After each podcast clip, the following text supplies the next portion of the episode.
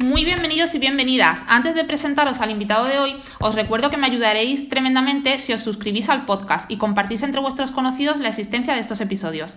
Eh, como siempre digo, esto ayuda mucho a dar continuidad a este podcast que, como ya sabéis, no reporta otro beneficio más que la satisfacción de ayudar a mis oyentes y el aprendizaje de personas tan interesantes como la que hoy, por ejemplo, me acompaña. David Gómez es vicepresidente de la Asociación Mírame de Autismo en Granada y su currículum es tan extenso que lo voy a abreviar y voy a intentar eh, ir directamente a conocer y a, centrarnos en David, en el David eh, padre, el David experto en autismo, David escritor, David creador de iniciativas increíbles que tengo el placer de, tener aquí y que él mismo me vaya contando sobre la marcha todas las cositas eh, súper interesantes que tiene para contarnos. He tenido el placer de entrevistar a supermamás para este podcast, pero también me hace una ilusión tremenda tener a este superpapi, no solo supermamás. David, no quiero perder más tiempo hablando yo porque sé que tienes muchísimo que contarnos, así que muy bienvenido, mil gracias por estar hoy contestando estas preguntillas que tengo aquí preparadas. Y nada, es que no sé cómo agradecerte este tiempo, que sé que teniendo hijos es difícil sacar el hueco, así que te lo agradezco muchísimo. Eh... Nada, gracias. gracias a ti. Antes de nada, me gustaría que tú mismo te, te introdujeses un poco. Cuéntanos quién eres. Bueno, pues mira, yo, yo cuando me, me, quién soy, lo primero que digo es que soy un gaditano eh, exiliado en Granada. muy, muy, contento de estar en esta ciudad, que es muy bonita muy, tiene mucho embrujo, pero soy muy de Cádiz y muy de la, del, mar, ¿no? de, la, de la bahía, de los marismas. Eh, me caracteriza mucho porque al, al, final siempre tiro para todo lo que hago, siempre tiro mucho de mi país de mi conexión con, con, ese contenido. Y luego, por lo demás, lo que, lo que quizás más me caracterice eh, es que soy una persona inquieta. Siempre lo, siempre lo he sido y eso hace pues, que me embarque, bueno, pues, que me, me meta mucho fregado, básicamente. Bueno, como tú bien dices, eres una persona con una muy inquieta, con una iniciativa increíble. No paras de crear, desarrollar productos súper chulos y además, mm, incluso me atrevo a decir que necesarios. ¿Ha sido siempre así? ¿O, o, era, o ha sido en los últimos años que, que te, has, te, ha, te, ha, dado por desarrollar cosas? ¿Qué proyectos fueron los primeros que, que iniciaste por tu cuenta? ¿Cómo surge, ¿Cómo surge esto? Pues mira, siempre, la verdad es que siempre he sido así, desde pequeñito. Siempre he tenido mucha, mucha necesidad de, de, hacer cosas nuevas, de aprender cosas nuevas, de crear, de probar, eh, de siempre. Desde que estaba en el cole, eh, siempre he sido delegado de clase, he estado en el consejo escolar, si había concursos de debate, allí que iba yo el primero, eh, para todo. Entonces, no, no es, es, algo que, que se ha ido fraguando en mi persona y que también en cierta medida no deja de ser un reflejo de alguien que para mí es un, es un referente que es mi, que es mi padre que mi padre también es otra persona que continuamente está creando y generando historias y siendo algo, algo que, que, a mí me gusta mucho de mi padre, que es que él, él es nexo de unión entre muchas personas, ¿no? Porque al final estar eh, desarrollando cosas con mucha gente te hace convertirte en una pieza clave del engranaje de toda esa gente, ¿no? Y, y quizás yo soy quien soy un poco porque me, me, de manera inconsciente mi modelo a seguir ha sido, ha sido mi padre, tanto en esto como en otras tantas cosas. Para bien y para mal, ¿eh? Para bien y para mal. Para, también, también, también tengo, pues, bueno, esa, ese carácter que tiene mi padre, que te, bueno, pues también forma parte de mí. Y, y, es justo un espejo al que a veces te, te cuesta enfrentarte porque, bueno, es, la parte que no te gustaba cuando tú eras más pequeño y resulta que conforme vas cumpliendo años, pues más te vas, te vas pareciendo. Eso nos pasa mucho, ¿verdad? Que nos acabamos convirtiendo en, yo, bueno, por ejemplo, en mi madre, y es, lo que tú, justo lo que tú dices. Claro. Y proyectos así, primero, bueno, yo siempre me ha gustado también el tema de la pintura, la fotografía. Desde bien pequeñito he estado pintando cositas por ahí. Eh, la, la, lectura siempre ha sido uno de, mis grandes, de grandes hobbies. Y, y, bueno, siempre, siempre he hecho muchas cosillas. Entonces, ¿se puede decir que lo llevas en la sangre o, o es, que te o es que lo has mamado desde pequeño de tu padre, de verlo y lo has aprendido de él? O una mezcla quizás de ambos, ¿no? Pues yo creo que será una mezcla de ambos, ¿no? Porque al final todos tenemos nuestro propio ADN, aunque tengamos, que tengamos esa, esa o sea, nos impregne ¿no? La, lo que vemos en nuestros padres, pero todos tenemos también nuestra forma de ser, nuestro ADN, porque de hecho somos cuatro hermanos y ninguno somos iguales, ¿no? Entonces cada uno también tiene su seña de identidad y yo creo que la mía va un poco por ahí. Y ya está, no, ha, sido, no, ha, sido, no, ha sido fácil, ¿eh? No, mi, toda mi etapa infantil y demás es una historia que yo tengo ahí, no guardo muy gratos recuerdos, ¿eh? porque bueno, una persona que, que sea especialmente sensible, eh, bueno, pues también es especialmente vulnerable. sí, y especialmente punto de mira a otra gente. Pero bueno, con el tiempo a mí eso, a mí eso lo único que ha hecho ha sido empoderarme y, y, bueno, si yo me enfrentara ahora a muchos compañeros y compañeras de cole de infantil, o sea, de infantil de primaria o de secundaria, otro gallo cantaría, pues yo, yo no soy el niño que era tampoco. Entonces, ¿puedes, puede considerarse, esto es una pregunta que se sale un poco del guion, pero ¿puede ¿crees quizás que, que, sufriste en algún momento lo que ahora se llama bullying o no va por ahí los tiros? Pues mira, yo sí, si, conforme yo fui conociendo, hace ya años, ¿no? Realmente del bullying se viene hablando hace ya años. Conforme fui conociendo cuál era ese, ese escenario, me fui sintiendo muy, muy identificado, ¿verdad? Mucho, mucho, mucho, pues porque en cierta medida yo creo que sí, que sí que lo he, que lo he sufrido. sí. Pero bueno, es lo que te digo, lo, he sufrido, lo he pasado mal, no volvería nunca a esa etapa. Todo el mundo dice, yo volvería a ser, al colegio, tal, yo no, yo volvería a la universidad. La universidad sí volvería porque volvería a... Porque bueno, allí es donde quizás yo me, me, me reconcilié conmigo mismo, me encontré de nuevo y, y, desde entonces construí la persona que soy ahora eh, en la actualidad, ¿no? O sea, reconstruí mi persona en, en la universidad, ¿no? que es cuando rompí pues, justo con todo mi contexto. O sea, yo salí de Cádiz y me vine a estudiar a Granada en el año 95 y, y fue a partir de ahí que, que yo me reconstruí. Empezaste como una nueva vida, ¿no? Quizá. Sí, pues porque aquí nadie... Eh, también, claro, son otras edades y es otro contexto, un contexto universitario, ¿no? Y en una, y en una ciudad que también juega un papel fundamental, que es una ciudad eh, universitaria, que es una ciudad muy eh, empática, ¿no? Muy, en fin, que, que, es muy diversa y esa diversidad hace que la ciudad sea abierta. Entonces, en ese contexto, yo claramente no tenía, me, mostraba tal cual era, tal cual era, ¿no? Y si, y si bueno, y, de hecho, a día de hoy, si de algo me enorgullezco a mí mismo de ser una persona sensible, algo de lo que he oído durante toda mi, mi adolescencia, ¿no? Mi creo que, creo que es uno de los grandes valores que yo tengo que aportarle a mi, a mi hijo. Pues me, me, parece muy interesante esto porque quizás algo que, que nos, eh, que nos, eh, era, nos producía vulnerabilidad de pequeños es quizás una fortaleza luego de mayores. Ves que ese rasgo de la personalidad tuyo no era tan negativo como podía parecerse al principio. Efectivamente. Y está genial también que has dicho que, bueno, que toda esta etapa te ha empoderado. Y esto también quiero que los oyentes y las oyentas lo, lo, se queden con esto, que, que, las cosas negativas también nos pueden empoderar en vez de hundirnos. Totalmente, totalmente. Vamos, de, de, hecho, mm, mucho de lo que soy eh, es por, porque lo he vivido, por, todo lo que he vivido.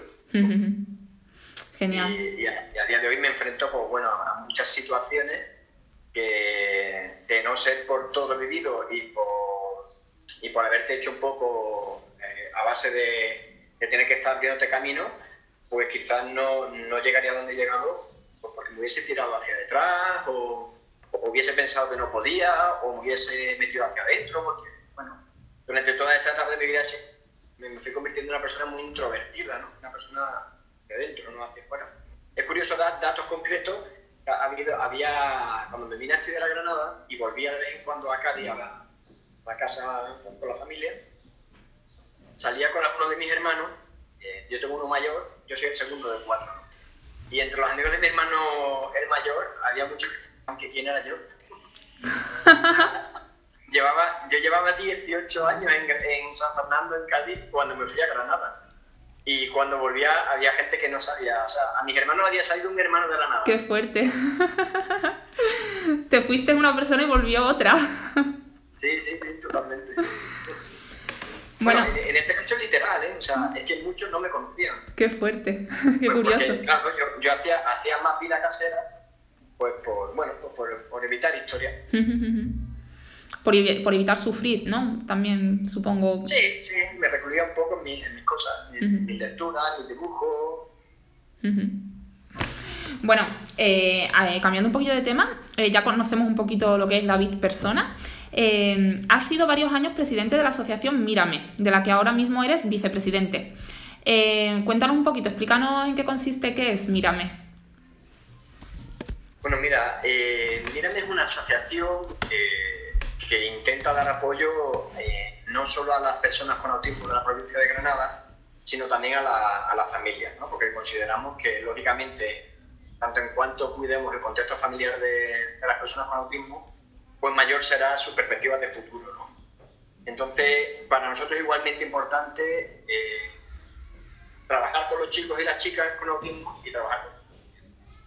Eh, tenemos muchos programas, yo llegué a la, a la asociación Mírame en torno al 2012 y en 2014 es cuando había elecciones a nueva junta directiva que se hacen cada cuatro años y consideré que, bueno, que a mí me había aportado mucho la, asociación y que quizá yo ya había pasado un poquito el periodo de duelo de mi hijo y me tocaba a mí también aportar mi, granito de arena. Y por eso eh, Perdona, porque luego nos, nos explicarás eh, sobre tu hijo, ¿vale? Que para que los oyentes se, se ubiquen. Sí, sí, sí, perdona, perdona que me adelante. No, no, no, no, no te preocupes. Y, nada, al final pues decidí eso, decidí presentarme a, las elecciones, no con la intención de ser presidente, sino con la intención de formar parte de la Junta Directiva. Y todo esto por lo que, por, porque te, por lo que te comenté antes, o sea que en el, fondo me voy metiendo en, casi, todo, en casi todos los charcos. Y, y, al final, ¿qué pasó? Que cuando salimos a la Junta, pues me empujaron, me empujaron, oye, hace falta gente joven como tú, ¿qué tal? Y, bueno, pues decidí tomar la rienda de la asociación, ¿no? Y a partir de ahí, pues bueno, pues seguimos manteniendo los programas que teníamos. Tenemos programas un programa que es muy innovador y que de hecho es, un programa referente donde se van a empezar a implementar en otras asociaciones, que es la terapia ambulatoria. O sea, en nuestro caso, los chicos y chicas no van a un gabinete a, a dar terapias, sino que nuestras terapeutas se desplazan a domicilio Ah. entonces las terapias se hacen en contexto natural. Y eso, y eso es algo muy importante, porque al final eh, las familias conviven 24 horas al día con los niños y los problemas se dan en casa. Entonces, si trabajamos desde casa, podemos trabajar no solo en mesas, funciones cognitivas, sino que también podemos trabajar problemas que estén surgiendo en casa y que no sabemos cómo, cómo enfrentarnos a ellos, ¿no? Problemas conductuales, de rutinas, de inflexibilidades, y, y eso es, es, fundamental. Y de hecho, es, de nuestro, es, como nuestro programa emblema, ¿no? El, el, el, que mejor nos caracteriza, ¿no? Y ahí tenemos mucha experiencia desde, desde 2010 a 2020, pues fíjate, son 10 años trabajando con las familias en sus casas, ¿no?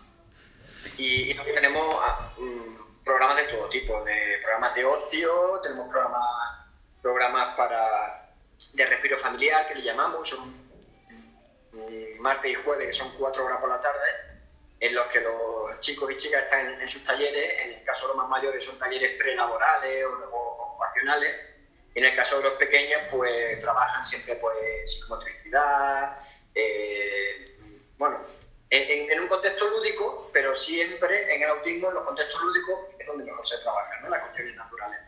Y, y, eso, y esas cuatro horitas de, de, de, ese día, pues a la familia le vienen muy bien pues como un respiro, pues porque el día a día con el autismo, o vivir el día a día con el autismo es muy estresante. Y, y a lo mejor lo utilizan simplemente para limpiar la casa con tranquilidad o para ir al supermercado a hacer la compra tranquilo. Pero se hace a través de, ese tipo de programas. Inclusión educativa, apoyando en el cole. O sea, programas tenemos mucho y, y familias somos muchas ya. Somos más de 180 familias las que representamos. Madre mía. Jolín. Y me llama mucho la atención este programa que, que comentas que es como el emblema ¿no? vuestro. Em, eh, mm, las personas van al contexto, como dice, al contexto natural, o sea, a la casa de la familia y allí que se tire, están varias horas, están días o que... Pues dependiendo del número de terapias que tengamos, ¿no? Imagínate, hay alguna familia que puede tener dos terapias semanales. Las terapias, las terapias son de, de, de 50 minutos de intervención y 10 minutos para hablar, intercambiar opiniones. O sea, es una hora en total. Después, cada semana, si tienes dos, pues dos, horas a la semana que va tu, una terapeuta a tu casa. ¿Vale? Y entonces te establece al principio del curso unos objetivos que, van, que se marcan con tu hijo, que son como los cruceros, ¿no?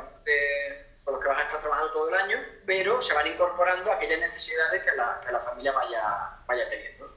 Incluso en, algún, en algunos casos, eh, hay veces que la, que la, familia llegamos a un nivel de, de, estrés o de afectación en el que en el fondo mm, casi que necesitamos más la terapia nosotros que los, niños. ¿no?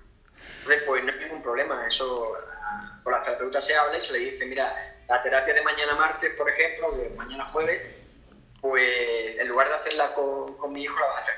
Entonces, lo que hacemos es mmm, poner encima de la mesa pues, nuestras preocupaciones, nuestras emociones, eh, nuestras dificultades y la terapeuta pues, intenta, intenta, también ser un apoyo a la, a la familia. ¿no? Uh -huh. Y eso también es importante, también es interesante. Sí. Entiendo que, que es súper importante, porque como tú dices, tiene que ser, bueno, eso, estresante y muchas veces también eh, las familias no, sabe, no saben qué hacer, ¿no? O sea, no saben cómo responder a determinadas situaciones que se dan con los hijos. Claro, porque ah, como todo, cuando hay necesidades, ah, hay cosas que se van trabajando, se van solucionando, pero van apareciendo cosas nuevas. Uh -huh. y, y, y, el autismo, y, el autismo, es una sorpresa continua. Uh -huh. o sea, eh, o sea Mira, tenemos que trabajar ahora la inflexibilidad del cierre de ventanas, por ejemplo. Pues ya la hemos resuelto, pero resulta que al resolver la inflexibilidad del cierre de ventanas, nos viene otra inflexibilidad asociada a esa. Uh -huh. Pues vamos a trabajarla. O tenemos picos de conducta por ciertos motivos, pues a trabajarlo de nuevo. La conducta va y viene. La, la vida de, de, de, una familia en el contexto del autismo es claramente la metáfora de una montaña rusa. Uh -huh. te, pasa, te pasa la vida subiendo y bajando. Me imagino. Bueno, hemos ya has introducido, hemos introducido un poquito lo que, lo que es el autismo, pero bueno, eh, tengo que decir que es un gran desconocido para muchísimas personas. Pese a que hay muchas personas que conocen ¿no? en qué consiste, pero hay muchas otras que no lo conocen. Me encantaría que nos describieses en qué consiste el trastorno de espectro autista. Pues mira, voy a intentar a ver, hacerlo lo más, lo más, sencillo posible, ¿vale? Porque lo que me interesa es que, la mayoría de las personas lo, lo, lo entiendan, ¿no? Para, para, empezar, es un trastorno invisible, ¿vale? Es invisible mmm, no porque la gente no quiera verlo, sino porque es un, es un trastorno que eh, físicamente no se ve. Hay chicos que tú puedes ver por la calle y, y si no habla o, o no te hace un movimiento extraño, físicamente no sabría jamás que es una persona con autismo, ¿no? Con lo cual ya partimos con una discapacidad invisible en ese sentido, ¿no? Y luego eh, el autismo no es una enfermedad, que eso es lo primero que siempre decimos, ¿no? El autismo es un trastorno y como trastorno pues no tiene cura, sino que nos acompaña durante toda la vida, ¿vale? La persona que nace con autismo morirá con autismo y, y tendrá mayor o, o mejor expectativas en su vida dependiendo del grado en el que esté situado, porque el, el, trastorno es un espectro amplio, de personas muy afectadas con un grado de discapacidad intelectual asociado a personas menos afectadas sin ningún tipo de discapacidad intelectual, pues dependiendo de te sitúes y dependiendo del de trabajo que se haga contigo desde edades tempranas, que es fundamental, pues tus expectativas futuras serán unas o serán ¿no? Pero desde luego no tiene cura, no es enfermedad. Luego es un trastorno del desarrollo. Un trastorno del desarrollo que básicamente eh, afecta como a tres patas, ¿vale? Afecta a la comunicación y, y a la interacción social. O sea, en, en, el caso del autismo hay chicos que, aun siendo verbales, o sea, chicos que aún hablando, teniendo un lenguaje, no tienen un lenguaje acorde a, a, su, a su edad evolutiva, ¿no? Entonces tienen dificultades para comunicarse con otras personas y o se, o, o se comunica de manera un poco más robótica. Entonces eso, claro, eh, en una sociedad eso es algo que llama mucho la atención y que dificulta muchísimo. ¿no? E incluso hay chicos que en, el, en tema de comunicación pueden llegar a ser no verbales y hay un número muy alto de chicos que, que no terminan de desarrollar un lenguaje nunca. Entonces esos chicos al final terminan comunicándose o bien con imágenes o, o bien con una adaptación de la lengua de signos española. Eh, y luego por otro lado estaba el, el tema de la interacción social, ¿no? La, las personas con autismo tienen dificultades a la hora de, de relacionarse con los demás, ¿vale? Pues porque no terminan de entender, esa, eh, de, de entender esas reglas no escritas, ¿no? Yo si estoy hablando contigo y, y, en tu cara denoto una expresión, puedo identificar que o no te está gustando lo que te estoy diciendo, O, te estás emocionando por lo que te estoy diciendo, ¿no? Pero yo puedo denotarlo de, tu expresión. Estos chicos, estas chicas, les cuesta mucho eh, entender eso, e, e, esa, esas normas no escritas, ¿no? Esa, esa, comunicación no verbal, ¿no? Entonces, pues imagínate lo que dificulta eso en el día a día. Imagínate lo que es una ironía, por ejemplo, ¿no? O una metáfora. O sea, es muy complicado porque además nuestra sociedad eh, eh, está llena de ironías y de, y de, metáforas, o sea, de doble sentido. Doble sentido es algo, es algo muy típico, ¿no? Pues las personas con autismo tienen mucha dificultad para entender un doble sentido porque son personas que entienden eh, el lenguaje en sentido literal, ¿no? Tal como se, tal, como se expresa. Y luego tienen otra, otras dificultades, dificultades con la que te he comentado antes, te he dado algunas señales de la inflexibilidad a veces tienen comportamientos muy inflexibles que lo limitan mucho. Pues, por ejemplo, en el, en el, caso de mi hijo, eh, tiene que tener ventanas cerradas, puertas cerradas, no puede escuchar determinados sonidos, ¿no? Y, eso en su eh, limita. O, si hemos comido no puede ver nada en la mesa, lo tiene que recoger de inmediato. Entonces, todo, todo lo que es ser inflexible, que nosotros en lenguaje mm, más coloquial hablamos de maniático, pues las manías Mm, incapacitan. Cuando van, a unos niveles extremos, incapacitan. Pues e, e, esto sucede en el autismo, ¿no? Y luego hay unos perfiles sensoriales que, esto es mm, inherente a ellos, ¿no? O sea, que no, que no es algo que, puedan solucionar porque es algo que va, con ellos, ¿no? Pues que le limita eh, su tránsito por la vida diaria. Por ejemplo, hay determinados niños que tienen una capacidad auditiva tan, tan eh, exagerada, porque son capaces de, oír la, electricidad de los electrodomésticos, capaces de oír todo lo que está sucediendo ahora mismo aquí, pero de por un único canal, o sea, es capaz de estar escuchando mi voz, más lo que está sucediendo en el patio, más lo que sucede en la calle, eso se mezcla en su cabeza. Entonces, es, eso limita muchísimo a una persona, ¿no? Porque está cargada de estímulos que, que esa sobrecarga sensorial hace que, llegue, llegue incluso a ser dañina, ¿no? En algunos casos incluso provocan eh, niveles de estrés y de ansiedad y, o bien se autolesionan, o bien salen corriendo, o bien pegan un grito. Hay chicos, por ejemplo, que no soportan que, que lo toquen, ¿no? O, chicos que tienen problemas con, la, con los tejidos de la ropa. los cambios del verano a invierno y del invierno al verano, en nuestro caso, son complicados, porque si viene de tener manga larga, no soportan ponerse manga corta, porque en su piel notan cualquier mota de aire que le da y no lo soportan. O sea, de, la parte sensorial te podría estar hablando lo más grande, porque además hay miles de perfiles sensoriales que día a día nos hemos dado cuenta que prácticamente lo que provoca mayores problemas de ansiedad y de pico de conducta vienen provocados por temas sensoriales. Y, de, ahí, y de ahí que se trabaje mucho con terapeutas ocupacionales y eh, especializados en integración sensorial.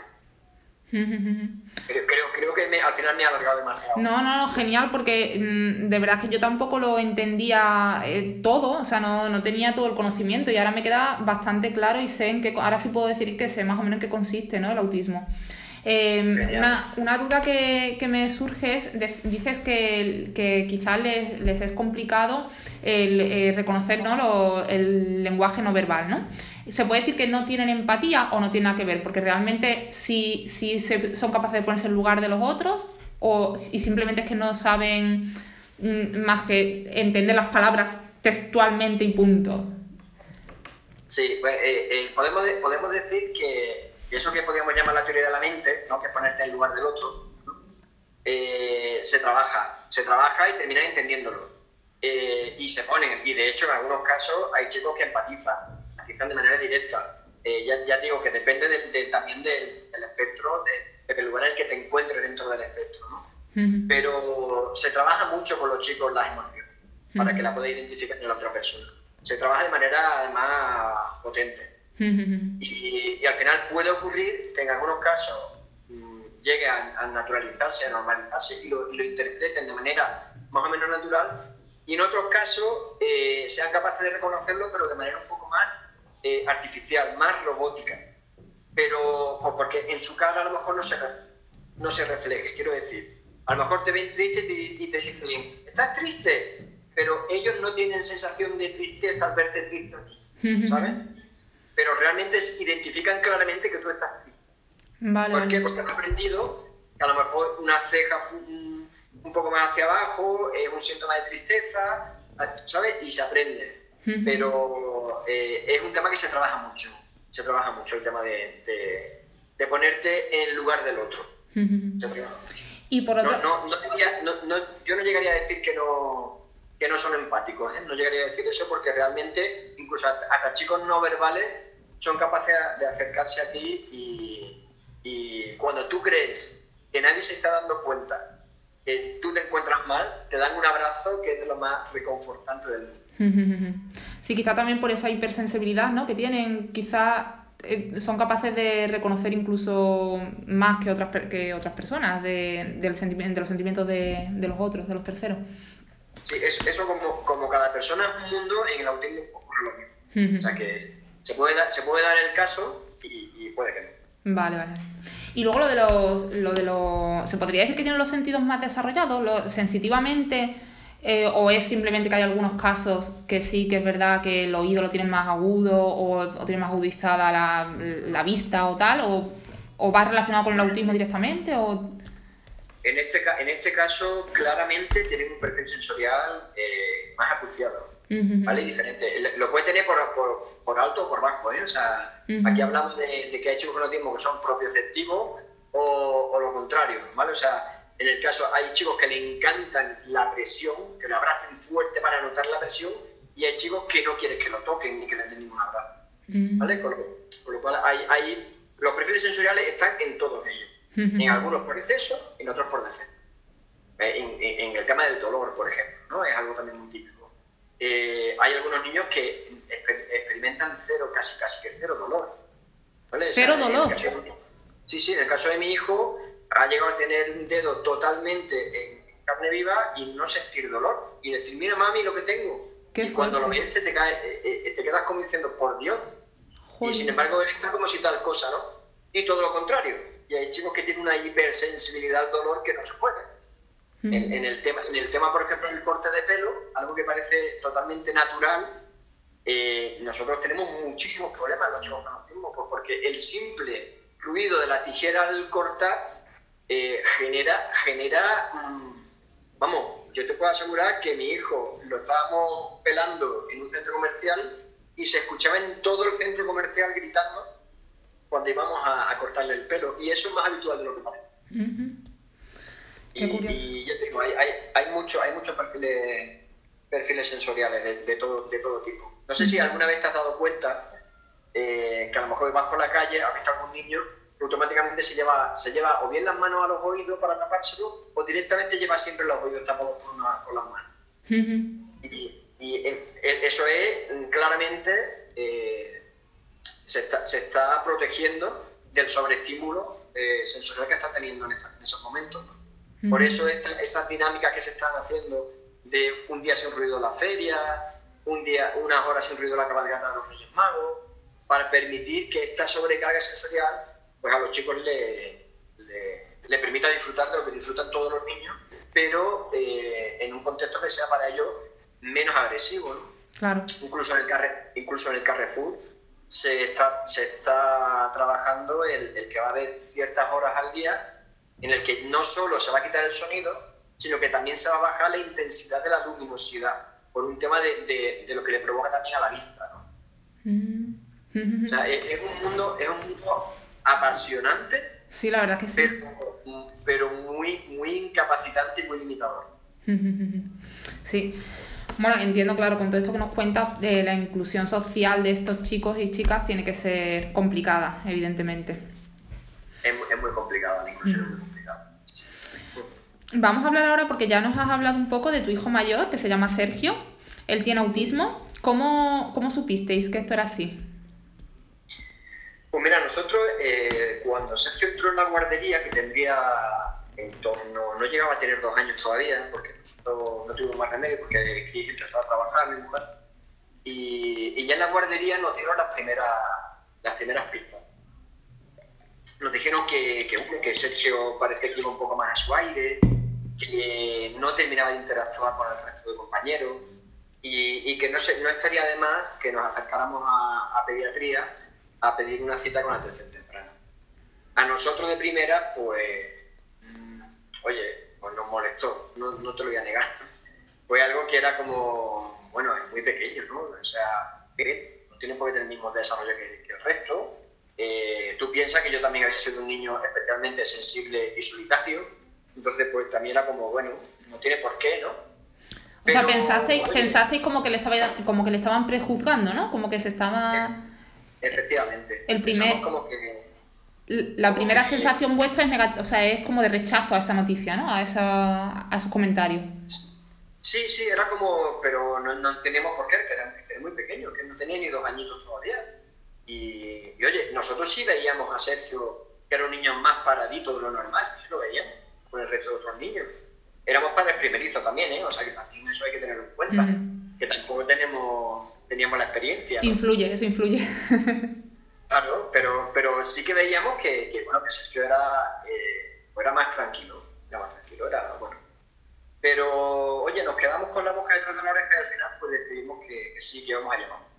El pediatra nos dijo que no, que no, que hasta los cuatro años... Eh, no era, no era posible, ¿no? Que hasta los cuatro años el desarrollo de los niños puede cambiar, puede avanzar, y si tal. Claro, yo eso lo pienso ahora y digo, madre mía, menos mal que fuimos, fuimos guerreros, ¿no? O porque la etapa de atención temprana es fundamental en el desarrollo de estos niños, porque es cuando más plasticidad tiene el cerebro y cuando mejor, cuando mejor se trabaja con ellos. Si hubiésemos esperado, se nos, hubiésemos, se nos hubiese ido toda esa etapa a tomar viento.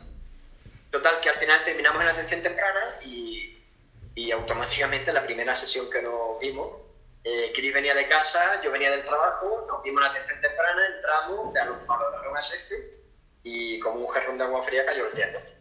O sea, vuestro hijo tiene autismo. Y lo que hace falta es mucho trabajo, eh, como familia trabajar muy duro e intentar que, pues bueno, pues que el día de mañana Sergio estuviera en la mejor familia posible. Claro, imagínate, o sea, los dos solos, ninguno de los dos tenemos familia en Granada. Eh, yo además me tenía que ir al trabajo después, de vuelta, Cristina hacia casa. Los dos solos, con ese jarrón de agua fría, nos fuimos andando cada uno para nuestro sitio, asumiendo eh, lo que se nos venía encima, ¿no? Y, asumiéndolo encima con toda nuestra cabeza llena de falsos mitos. Porque yo tenía una imagen del autismo y no, la, y, y no se corresponde en absoluto con el autismo que he vivido y que estoy viviendo pero sí tenía esa imagen, tenía la imagen del niño arrinconado, del niño pegándose, del niño autolesionándose, del niño gritando. Eh, mi, mi, mi, percepción o mi imagen, mi, imaginario del, autismo era muy negativo, muy negativo. Entonces, claro, yo pensaba en mi hijo así y, y no pensaba en mal como me ha tocado vivir esto, pensaba en, pobrecito mío, la sociedad lo que le va a hacer sufrir. ¿sabes? Y, y, al final, claro, poco a poco te vas dando cuenta porque las no son así, ¿no? Y nosotros, pues, bueno, el duelo lo tenemos, toda la familia tiene que pasar un duelo, que es la aceptación, ¿no? Tú tienes que aceptar lo que te ha tocado y eso es así. Lo puedes vivir llorando, lo puedes vivir eh, con ansiedad, lo puedes vivir como sea. Hay que vivirlo. Nosotros decidimos que, íbamos a vivirlo y de hecho lo vivimos, pero íbamos a trabajar al mismo nivel. Entonces, mientras teníamos el duelo, conseguimos ya directamente tener terapeuta, trabajar con el niño y ponernos en manos de terapeuta. Y, seguir a pie juntillas toda y cada una de las indicaciones que nos marcaban. Muy, muy complicadas. no, vamos, yo recuerdo esas etapas iniciales como padre y, y era tremendo. O sea, para que mi, mi, hijo no tenía ningún, ningún instinto comunicativo, ¿vale? Ninguno. El primero que tenían todos los niños ya se sabe que es el señalado, ¿no? Mi hijo no señalaba, tuvimos que enseñarlo a señalar como primer acto comunicativo, ¿no? Y para eso, eh, pues por ejemplo, el agua la poníamos en alto. Y tú sabías que tu hijo quería agua y, ya había aprendido a señalar y ni señalando la botella se la podíamos dar. ¿Por qué? Pues porque eh, en Sergio ya empezamos a, a, a, empezar a emitir sonidos culturales, ¿no? Y, entonces era, aquí puede haber lenguaje. Si puede haber lenguaje hay que forzar. Y lo forzábamos de esa manera. A no ser que me digas algún sonido que se parezca mínimamente al vocablo agua, no te y no vas a beber agua. Qué duro. Y como eso, y como eso con todo, ¿no? Y, claro, tu hijo te decía, va, va, va, y, y pues entonces toma, ahí lo tienes. Si no te decía nada, se entraba en cólera, pero tú no lo podías dar el agua sabiendo que tenías sed. Madre mía. Y como eso, muchas cosas, muchas cosas. Ha sido una, una etapa como padre muy difícil, muy difícil. Y, y con muchos problemas de, de, conducta y con mucha gente señalante en la calle, ¿Sí? en los parques infantiles. Eh, y, y, al final aprende, aprende a que tú estás haciendo lo que tienes que hacer, um, a seguir, por difícil que sea, seguir a pie juntilla lo que digan los terapeutas, y en la calle hacer una burbuja. Entonces, te mire quien te mire, tú estás haciendo lo que tienes que hacer, ¿no? Y aprendes a eso. Conforme fue evolucionando Sergio, fueron llegando otros problemas, ¿no? Problemas, otras dificultades. Y, y, por ejemplo, nosotros tuvimos que aprender a educar en positivo, que es algo aparentemente sencillo, pero es muy difícil también. A Sergio eh, le encantaba oír, por ejemplo, el sonido de los vasos al romperse. Entonces, su, su máxima interés era romper vasos en casa. Y entonces, claro, automáticamente tú como padre, ¿qué te sale? No rompa, Sergio, no rompa los vasos, por favor. Y él, no, no, no. A Sergio hay que trabajarlo diferente. Entonces, ¿cómo era? Sergio, por favor, intentando no perder la calma siempre. Porque para Sergio, perder la calma es su punto de fuga para subir a las nubes y estallar, ¿no? Entonces, con mucha facilidad, mucha tranquilidad, decirle, Sergio, por favor, los vasos son para beber. Eso es educar en positivo, eso es muy difícil. Sí, ahora, ahora se aconseja también incluso para todos los niños, se aconseja que, que, se, que se eduque en positivo, que no se abuse tanto de la palabra no. Claro, claro, claro. Yo, yo, yo eso estoy, vamos, yo lo tengo totalmente aprendido, porque no me queda más remedio. Sí, pero para los padres que, que, tenemos, que todavía tenemos la opción, ¿no? Que tenemos la flexibilidad, es muy difícil, al final acabas diciendo, mira, no quiero que lo haga, pues le digo no, y ya está. Claro, claro, porque además, además es que lo primero que te sale de tu cabeza es eso. Hmm. Es un instinto, es un instinto, ¿no? Entonces, eh, tuvimos que aprender a romper esos instintos, ¿no? Y Sergio, el sofá es para sentarse, ¿no? En vez de, en vez de decirle, no saltes, pues el sofá es para sentarse, Sergio. Y, y, como eso, pues bueno, con muchísimas muchísimas eh, cosas que fuimos a, aplicando. Eh, a posteriori, que ya hemos tenido mucha amistad con algunas de las terapeutas que han pasado por la vida de nuestro hijo y que, y que ahora mismo ya no estamos porque ocuparon un papel fundamental en una etapa, pero para otras etapas pues tuvimos que contar con otras terapeutas. ¿no? Y, y, algunas con las que tenemos amistad, por ejemplo, cuando eh, Sergio despuntó con mala conducta, que fue una etapa que yo recuerdo con, de verdad con mucho desánimo y, y lo pasamos muy mal. Eh, fueron los 6, 7 años, aproximadamente 8 años, fueron tremendos. Y, y, no, y nos pusimos en sus manos y nos puso una, un planning que era, vamos, era prácticamente imposible llevar a cabo. Y al final era como, sí, sí, esto hay que hacerlo, así que hay que romperle esto. Y oye, lo conseguimos y salimos hacia adelante. Y ella nos decía, yo no daba un duro por vosotros. no daba un duro. O sea, ¿por qué? Porque lo que estaba pidiendo era muy complicado. Yo, pero creíamos tanto en ella y en que nos podía ayudar que, que decíamos, no, no, que hay que hacerlo, hay que hacerlo. Y así conseguimos que, la, que los momentos duros de Sergio de, de conducta se, se fuesen resolviendo.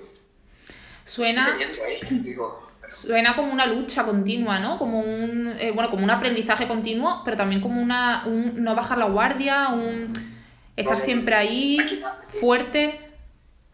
Aquí la guardia, como bajemos la guardia con el autismo, nos coge. Yo te digo que esto es para toda la vida, eh, para la persona que nos va a llevar consigo misma, que es Sergio, y para, para toda la vida. Nosotros ahora mismo, en el momento en el que estamos, imaginando, confinamiento, un niño con autismo, hiperactividad también, Sergio tiene TDAH eh, diagnosticado también, eh, complicado, muy complicado. Nosotros ya, ya hemos tenido alguna videollamada con las terapeutas, pues con problemas que han ido surgiendo y que tenemos que solventar y que hemos intentado solventarlo nosotros y, y nos cuesta. Entonces necesitamos herramientas y volvemos a llamar a terapeutas, nos dan herramientas, las implementamos sobre la marcha y nos damos cuenta de que como ya tenemos esa dinámica, eh, de, de, lo que es implementar lo que nos dicen, la dinámica está establecida, los resultados vienen inmediatos. Vienen inmediatos. En nuestro caso vienen inmediatos. O sea, para el problema de la, de la televisión por las mañanas o el problema de, de no tener, eh, Cristina y yo, ni un momento para hablar tranquilo sin que se esté purulando y hablando en voz alta solo, pues se ha resuelto, pues mira, organizando el tiempo un poquito, hemos hecho un calendario de, de X hora a X hora, él tiene que estar en su cuarto y además es una condición, ahí no podemos negociarlo. Y, y ese momento en el que Cristina y yo estamos hablando, por ejemplo. Un segundo, para, un segundo. Eh, la edad de Sergio, porque claro, los que nos oyen no, no saben de qué edad. 11 años tiene ahora mismo Sergio. Vale. En septiembre va 12 años. Vale. Para que sepan un poco también eh, los oyentes eh, que, por qué les dejáis solo en el cuarto, en fin, que un poquito del contexto. Claro, claro, que sí. Claro que sí, es importante saberlo, sí. Y, y, bueno, al final lo que hace es eso, ¿no? Establece esa. pones en marcha esa dinámica que te dice y, y, y vienen los resultados, ¿no? Pero fíjate que, que, es continuo, es continuo. O sea, esto es un, una, esto es un no parar, un no parar. Me puedo imaginar. Y, bueno, y, en mi, y en mi caso, entre Sergio y yo, pues tenemos una relación eh, complicada, muy complicada, porque aunque Sergio tiene muy, muy diferenciado cuál es el papel de cada uno, el papel de su mamá y el papel de su papá, ¿no? Y, pero cuando estalla y nervioso o, o, tiene un pico de conducta, con quien estalla y su saco de golpe es papá siempre, no es mamá. Entonces, eh, yo, yo a, veces, a veces tengo muchos conflictos emocionales. Muchos, porque a veces eh, no dejo de ser persona y por más que contextualice, son casi 11 años contextualizando, eh, a veces pierdo los papeles y a veces lo paso mal y a veces le hablo mal y a veces actúo mal y, y luego tengo un cargo de conciencia muy grande. Y, pero claro, al final eh, también he aprendido a, a, no fustigarme, a, a, no a justificarme, pero sí, a, pero sí a entender que puedo perder los papeles. Y, y nada, y, en esa estoy. Pero es, es, complicado por eso, porque lo, la, la, su, su, parte de agresividad, por llamarla de alguna manera, ¿no? de, de descontrolada cuando se ciega, nunca, nunca estalla con mamá, siempre es con papá. Bueno, yo siempre hablo mucho de la culpabilidad en las madres, y en este caso los padres también, porque nos fustigamos mucho, nos autoflagelamos mucho con el tema de la culpabilidad, pero cualquier padre, cualquier madre, o sea, somos seres humanos y es que mm, es inevitable. Yo también me voy a la cama muchísimas noches pensando en, la, en las cosas que le he dicho mal a mis hijos, o la, cuando le he chillado, o cuando le he amenazado con castigarle, le ¿sabes? Porque no podía más pero es algo que es que somos humanos. Y luego otra cosa que, que dices que lo paga un poco contigo, ¿no? La agresividad como que se focaliza en ti. Bueno, piensa que, fíjate, el papel que estás haciendo, que estás, mm, yo qué sé, que eres tú, ya está, y le estás quitando eso a tu mujer. estás siendo más bueno todavía. o sea, que no te fustigues, que, que no lo mereces. También, también es verdad que, que muchas veces lo que yo le puedo decir en un momento de nerviosismo eh, es, el, es justo el, el este que estalla, ¿sabes? El, que no me sale la palabra exacta, el disparador. Y a veces yo aún sabiendo que lo que le voy a decir es un disparador, lo hago, ¿no? Porque en muchas ocasiones prefiero, prefiero que suba y que, y que dé una vuelta por la galaxia, porque luego baja y estemos tranquilos, y él se relaja.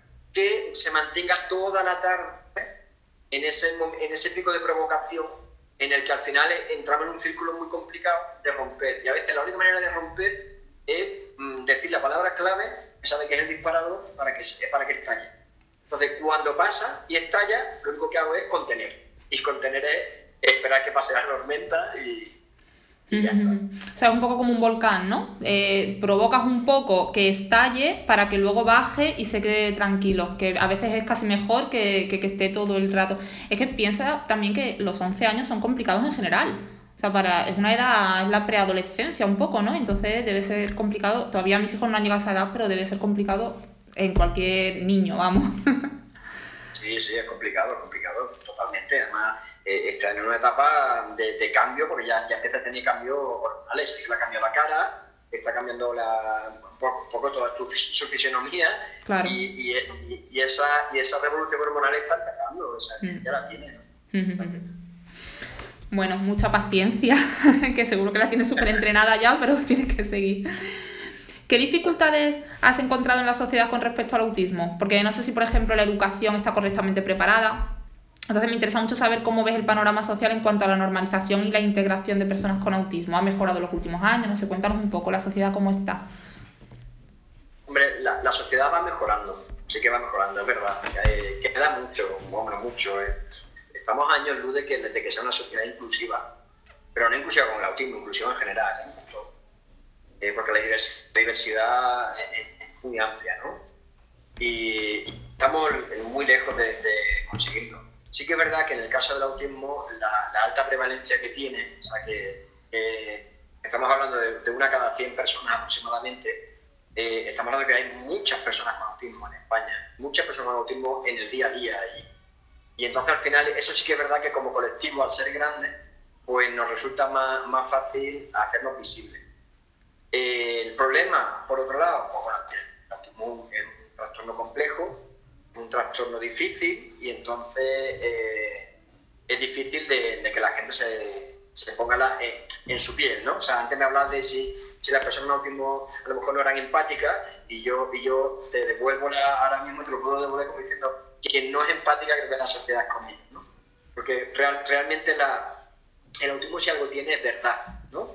Las personas con autismo no, saben mentir, son literales. Si la sociedad fuese un poquito más autista, sería un poquito más verdadera, ¿no? Entonces, va, a poner los tiros. Qué bonita frase esta, me ha gustado. Nos queda, nos queda, mucho camino por andar, pero bueno, ahí, ahí está en todos los contextos, ¿eh? en, el, ámbito sanitario, en el ámbito social, en el educativo. O sea, en el educativo eh, eh, es tremendo. O sea, en el educativo podemos, podemos estar charlando horas si quieres, ¿no? porque al final están abocados al, al, fracaso, a la exclusión del sistema. Y, y, el sistema no está preparado para, para nuestros chicos y nuestras chicas, ¿no? ¿no? No, está adaptado a ello, ni muchísimo menos. Las asociaciones hacemos una labor impecable eh, con programas de inclusión educativa y, trabajamos justo donde no trabaja la administración, donde la administración no llega. Pero no tendría que ser un trabajo nuestro, tendría que ser un trabajo de recursos administrativos de la, de la administración pública y no puesto por asociaciones. Pero bueno, mientras tanto, al menos siempre está eh, eh, el interés del niño, que en nuestro caso es intentar que en, su etapa educativa aproveche el máximo posible. Y ahí estamos trabajando. En el ámbito sanitario, eh, desde, el, desde la Asociación con Autismo y la Federación Autismo Andalucía, eh, estamos bueno, ya hemos desarrollado protocolos de atención sociosanitaria para que desde atención primaria, hospitalización y urgencia eh, se sepa pues, cómo tratar a las personas con autismo. Y, un poco, pues bueno, cuando llega una persona con autismo a, un centro de salud, pues más o menos se sepa de qué manera tenemos que, relacionarnos con ellos, ¿no? Y, en eso estamos trabajando. Hay mucho camino por hacer, pero ya está abierto el campo. En, el Gregorio Marañón, por ejemplo, en Madrid, han hecho un trabajo magnífico en ese sentido, ¿no? Tienen, tienen, de hecho, un equipo que acompaña a la persona con autismo desde que entra en el sistema hasta que sale.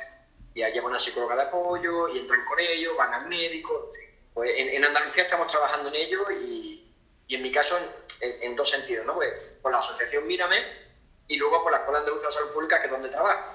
Eh, es un trabajo que estoy llevando desde los dos sitios y, por ahí estamos haciendo mucho. Y a nivel social, pues seguimos pues, con, nuestras campañas, con, trabajando directamente con la, con la administración, con los ayuntamientos y demás, pues para, para que socialmente eh, el autismo y los chicos con autismo y las chicas sean aceptados y además sean aceptados como son. ¿Vale?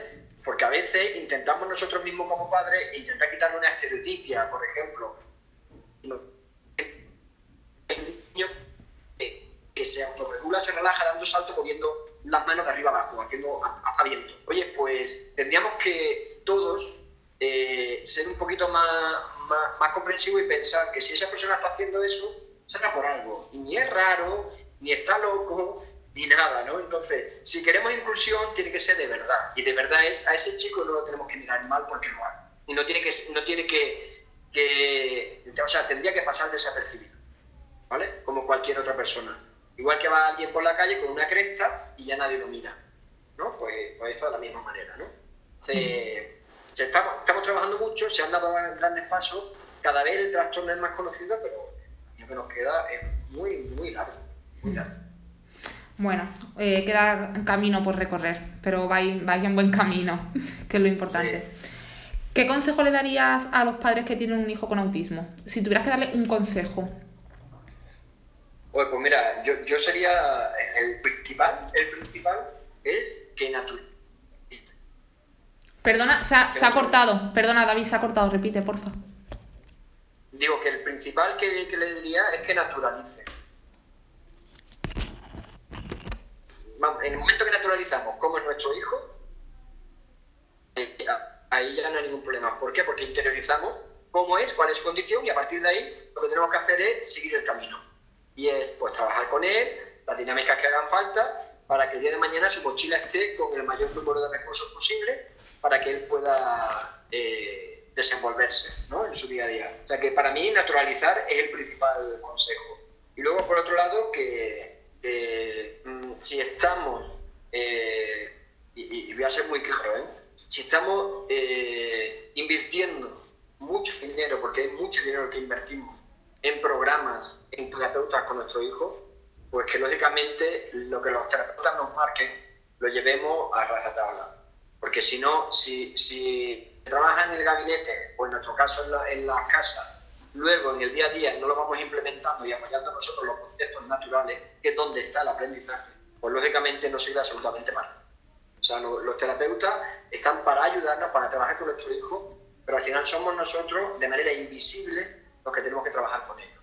Y, y digo de manera invisible, o sea, nunca como papá terapeuta. O sea, nosotros no somos terapeutas, somos padres, y eso no se nos puede olvidar. Y aquí hay mucha tendencia, en muchos casos, de, de, intentar convertirse en padre terapeuta. Nos sentamos con los niños, trabajamos en mesa. Bueno, eso no es nuestra labor.